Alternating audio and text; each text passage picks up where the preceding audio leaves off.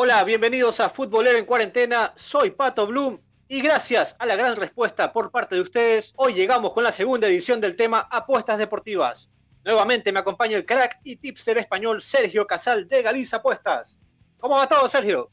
Hola, ¿qué tal? Muy buenas tardes. Muy bien, muy bien. Muchas gracias por, tenerme aquí de nuevo y muchas gracias por el apoyo que hemos recibido en, en el programa anterior, claro. Por supuesto, crack.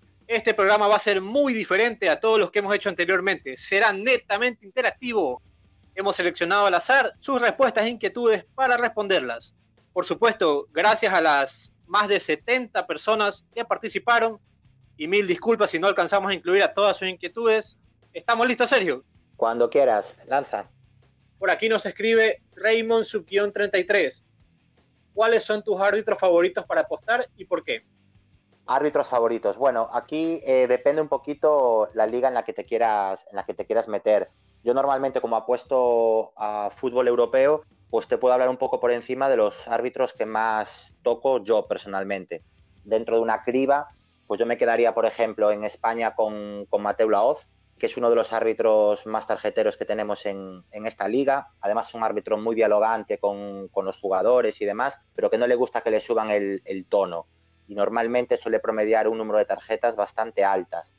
Además, es un árbitro muy de primeras partes, es un árbitro que suele echar tarjetas muy pronto y que suele calentar al final del partido, por lo cual en España me quedaría con Mateo Laoz y quizás con Sánchez Martínez, que también es otro árbitro bastante tarjetero.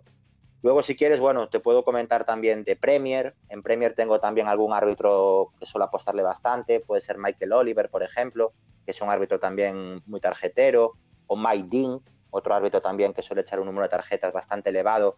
Aquí sí que quiero puntualizar porque Inglaterra es muy diferente a otras ligas. Eh, suelen ser ligas con muy poquitas tarjetas. Entonces, si vamos a apostar a tarjetas, es mejor evitar la liga inglesa, salvo que controlemos muy bien el tipo de árbitro y el tipo de partido al que vamos a arbitrar. Y lo mismo pasa un poco con la, con la Bundesliga, que son ligas de muy poquitas tarjetas. Entonces, por ejemplo, en la Bundesliga Felix Bridge, que es uno de mis árbitros favoritos, que es el niño mimado de la, de la FIFA, digamos, para todos los encuentros y de, la, y de la Europa. Yo personalmente también, lo mismo que la Premier. Si tocamos Alemania, me iría a poquitas tarjetas, porque suelen ser partidos de muy pocas tarjetas. Y así un poco por encima serían estos cuatro, porque podría estar aquí hablando horas de árbitros, porque justamente es lo que, lo que yo apuesto. Por supuesto, Sergio. Y también hay un tema que lo estuvimos tratando por interno y esta vez nos escribe Pablo Díaz y nos pregunta, ¿cómo afectarán los partidos a puerta cerrada a las apuestas deportivas? A ver, yo creo que van a afectar bastante. Primeramente porque nos vamos a encontrar con una tensión baja. Al no tener eh, el público, el equipo local, pues lógicamente va a bajar muchísimo la intensidad de los encuentros, por lo menos quizás en los primeros partidos. Yo creo que a partir de ahí eh, se empezarán a habituar un poquito los equipos en este tema de no tener público. Si al final no tenemos público, porque todavía no se sabe al, al 100%, y sobre todo también va a perjudicar mucho a las apuestas de árbitros, porque nos vamos a encontrar con la poca tensión que vamos a ver por parte de los aficionados.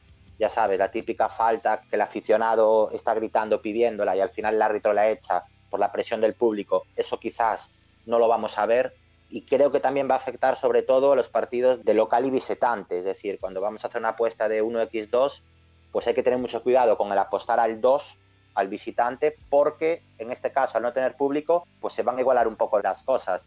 Mismamente, bueno, lo que te comentaba el otro día, el Barça-Nápoles, pues un Nápoles que va a viajar a Barcelona y en principio sin público, pues va a estar la cosa apretada.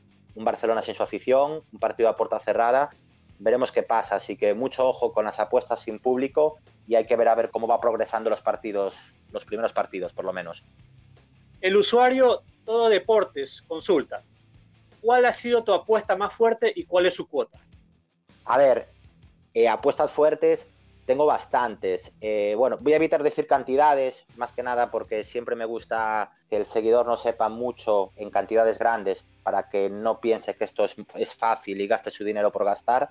Entonces, bueno, vamos a dejar una cantidad X de bastante dinero y pues te puedo hablar una que recuerdo relativamente hace poco, fue hace aproximadamente un año, fue una apuesta bastante fuerte. Estaba en casa viendo un partido del Barcelona con, el Levante y a falta de 15 minutos, pues una casa de apuestas eh, dejó abierta una línea, seguramente erróneamente, donde ponía si había más de cuatro tarjetas en el partido, la apuesta era ganada. En ese momento iban cuatro tarjetas justo, faltaba solo una tarjeta y la cuota creo que era 1,61 o 1,66.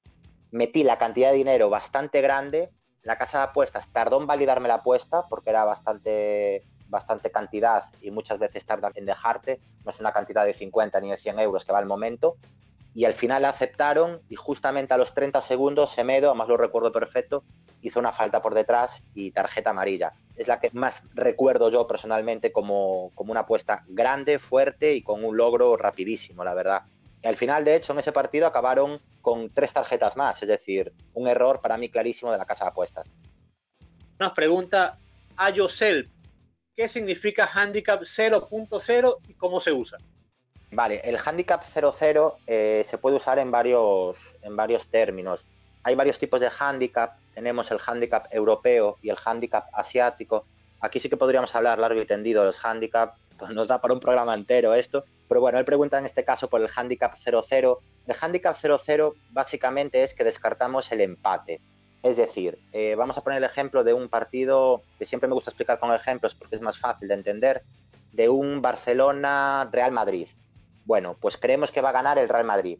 Pues en este caso, si ponemos handicap 0-0 al Real Madrid, en caso de que el partido acabe en empate, la casa de apuestas nos devolvería el dinero que hemos apostado. Sin embargo, si el Madrid gana el, partido, pues nos darían el dinero que hemos ganado digamos que es un poco para cubrirse en, las apuestas. Y lo mismo sirve tanto para resultados como para tarjetas. Por ejemplo, imagínate, mismo partido, Barcelona, Real Madrid, y apostamos al handicap asiático 0-0 al Real Madrid. Bueno, estamos apostando pues lo mismo que antes, que el Madrid va a ganar, pero esta vez va a ganar a tarjetas. En caso de que el Madrid gane a tarjetas, la apuesta sería ganada, pero en caso de que empaten a tarjetas, te devolverían el dinero nuevamente.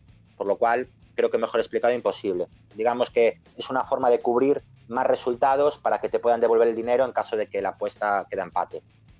¿Qué ligas son las mejores para apostar? Pregunta Danito21. A ver, esto ya depende un poco del apostante. Por ejemplo, en mi caso, las ligas europeas, pero esto depende de dónde sea la persona que ha hecho esta pregunta, porque normalmente las mejores ligas que a ti se te van a, dar mejor son aquellas que controles más. Es decir, lo normal es que si tú vives en España, pues la Liga Española seguramente sea la que mejor se te da, si vives en Inglaterra, pues sea la inglesa y así sucesivamente. Por lo cual, en mi caso, todas las europeas son las que más domino y la que más domino, lógicamente, es la, española. Normalmente suele ser por cercanía. Por acá tenemos otro mensaje de Matías Subguión-Col. Dice, pierdo mucho dinero con apuestas. ¿Cómo puedo recuperar todo lo que he perdido? Bueno, a ver, si la pregunta ya empieza diciendo que pierde mucho dinero con apuestas, yo lo primero que le diría es no apostar, así, sinceramente. Si tú estás perdiendo dinero continuamente apostando y ya tienes un problema con el dinero que estás perdiendo y aún encima lo quieres recuperar seguramente mal y rápido, mi consejo es no apostar. Ese sería el, consejo más tajante que le, que le, podría dar. Ahora, si esta persona quiere seguir apostando, quiere seguir eh, intentando pues, sacar una rentabilidad de esto, yo lo que le aconsejo, lo primero, es apostar con cabeza. Es decir, no querer recuperar el dinero que has perdido en un solo día. Si tú hoy has perdido 50 euros, por poner un ejemplo, no quieras recuperarlos rápido y mal. Espérate, pueden pasar días a que veas otra apuesta con lógica y apostar siempre con, cabeza. Y mucho cuidado con esto de intentar recuperar el dinero rápido perdido, porque al final vas a hacer la bola más grande y vas a perder más dinero del que tú te crees. Por lo cual ese sería mi, consejo, apostar con cabeza y si puede ser y estás perdiendo mucho dinero, no apostar o empezar a seguir a alguna persona que se dedica a esto profesionalmente y empezar a aprender, claro.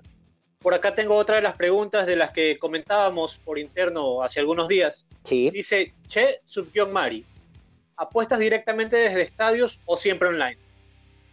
A ver, normalmente mis apuestas son online. Las hago directamente desde casa, desde las aplicaciones, desde las tablets y demás sí que he ido a ver partidos en directo después de haber realizado la apuesta. Mi consejo es apostar, si tú vas a ir a un estadio a ver un partido y vas a hacer apuesta para ese partido, yo siempre aconsejo hacerla antes que entrar en el estadio. Y te explico por qué. Porque una vez que estés en el estadio, hay muchos factores que no te van a dejar hacer la apuesta con, con cierta lógica. Primeramente, los gritos, la hinchada gritando, el señor Dalau que está fumando el pitillo, son muchos handicaps en contra para hacer una apuesta con lógica. Entonces, lo mejor es hacerla antes tranquilo y después ir a disfrutar del partido y disfrutar de la apuesta que he realizado antes del partido. De hecho, yo siempre prefiero hacer las apuestas en casa porque siempre se va a ver mejor el partido hacia una apuesta directamente desde el salón de tu casa. Más tranquilo, mejor ángulo, etcétera, etcétera. Entonces, lógicamente nos gusta mucho ir a ver el fútbol, pero si es para apostar, siempre desde casa. Ese es mi consejo. Salvo, voy a hacer un inciso, salvo partidos de filiales o de tercera división, porque ahí no son retransmitidos en ninguna televisión. Entonces tú puedes ir a ver el partido, como voy yo a veces a ver partidos de equipos regionales, te vas a ver el partido y ahí eres tú directamente con el campo y contra la casa de apuestas.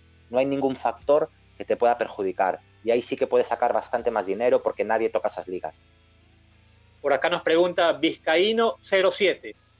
¿Qué es el yield en las apuestas? Nunca lo entiendo. Es algo complicado. A ver, el yield, digamos que es una fórmula matemática para saber si un tister es rentable a largo plazo, en función del dinero que apuesta.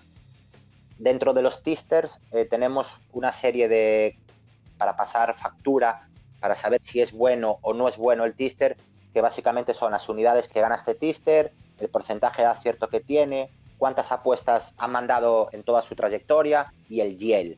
Pues el YEL es eso, es una fórmula matemática para saber si un tister es rentable, donde se mide por porcentajes. A ver, aquí hay mucha controversia. Hay tisters que se creen que cuanto más porcentaje tengas es mejor y no es así. Un buen tister que te vaya a dar dinero a largo plazo, no a corto plazo y luego perderlo, suele estar comprendido entre un 5 y un 15%. Entonces, tú cuando, o un 10% aproximado, si tú vas mm, a, contratar un tister, lo primero que tienes que preguntarle es que te mande esto, unidades, el porcentaje de acierto y el YEL. Y a partir de ahí tú puedes comprobar si este tister es rentable a largo plazo o no. Te voy a poner un ejemplo muy rápido. Voy a contratar un tister y ese tister tiene 100 apuestas en toda su trayectoria y tiene un YEL muy alto. Claro, pero tú no sabes cómo van a ser las otras mil apuestas de los próximos años. Entonces, son muy poquitas apuestas para valorar a un tister. Yo, por ejemplo, tengo dos mil y pico apuestas. Entonces, ya sabes que de 2.000 apuestas tengo un YEL ahora de un 16% más o menos, pues ya sabes que tiene esa trayectoria para valorar a un tister. Entonces, siempre fijarse en el número de apuestas, cuanto más grande sea mejor, y de ahí que tenga un YEL comprendido entre un 5, un 10, un 14, un 15, eso sería un buen YEL, por ejemplo. Pregunta Sariña, ¿qué opinas del fútbol femenino? Yo soy exjugadora. Bueno, pues a ver, el fútbol femenino yo particularmente lo sigo. Justamente el equipo de mi ciudad, el Deportivo La Coruña, este año está en, primera división española y la verdad que el fútbol femenino ha mejorado muchísimo en estos últimos años. Es verdad que hace 6-7 años, con perdón de la expresión, era muy difícil ver 90 minutos de un partido femenino por lo menos en mi caso, me costaba muchísimo acabar un partido, me eran muy lentos, faltaba mucha calidad, mucha tela, eran muy lentos los partidos. Pero desde hace, no sé, cuatro o cinco años en adelante, la calidad del fútbol femenino ha subido una barbaridad. Hay equipos de tallas increíbles, eh, talla mundial, el Lyon, el Barcelona, el Wolfsburgo. Eh, son equipos que, que están metiendo jugadoras de muchísima calidad, muchísima técnica y da gusto hoy en día el fútbol femenino da gusto verlo. Es una auténtica maravilla hoy por hoy.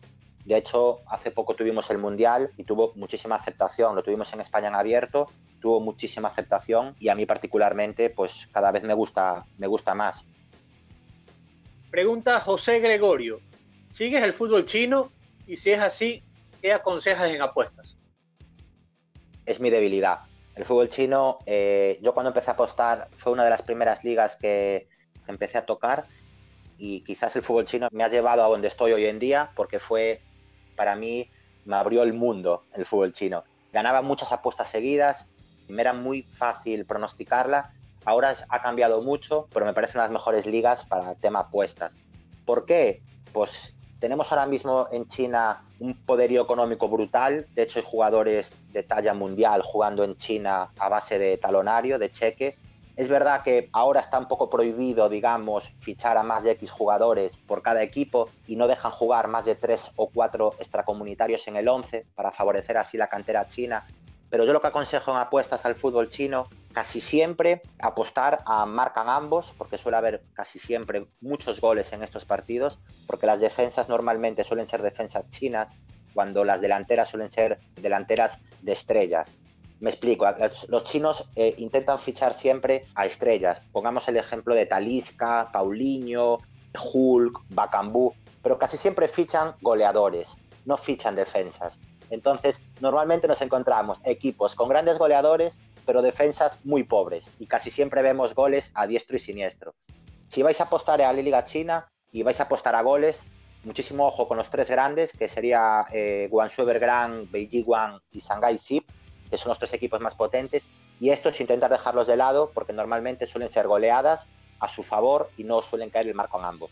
Todo lo demás, marcan ambos y goles los que queráis, que normalmente suelen entrar. Walter Zambrano, casas de apuestas recomendadas y diferencias entre ellas. Depende un poquito del país, porque cada país tiene una regulación, hay casas de apuestas que en España existen y en, y en otros países no, entonces depende un poquito la regulación que, se tenga en cada país. Hay una en concreto que es B365, que es la casa de apuestas que prácticamente, o 888 por ejemplo, pero en este caso B365, que creo que es la única, la única casa de apuestas o prácticamente la única que trabaja en todo el mundo.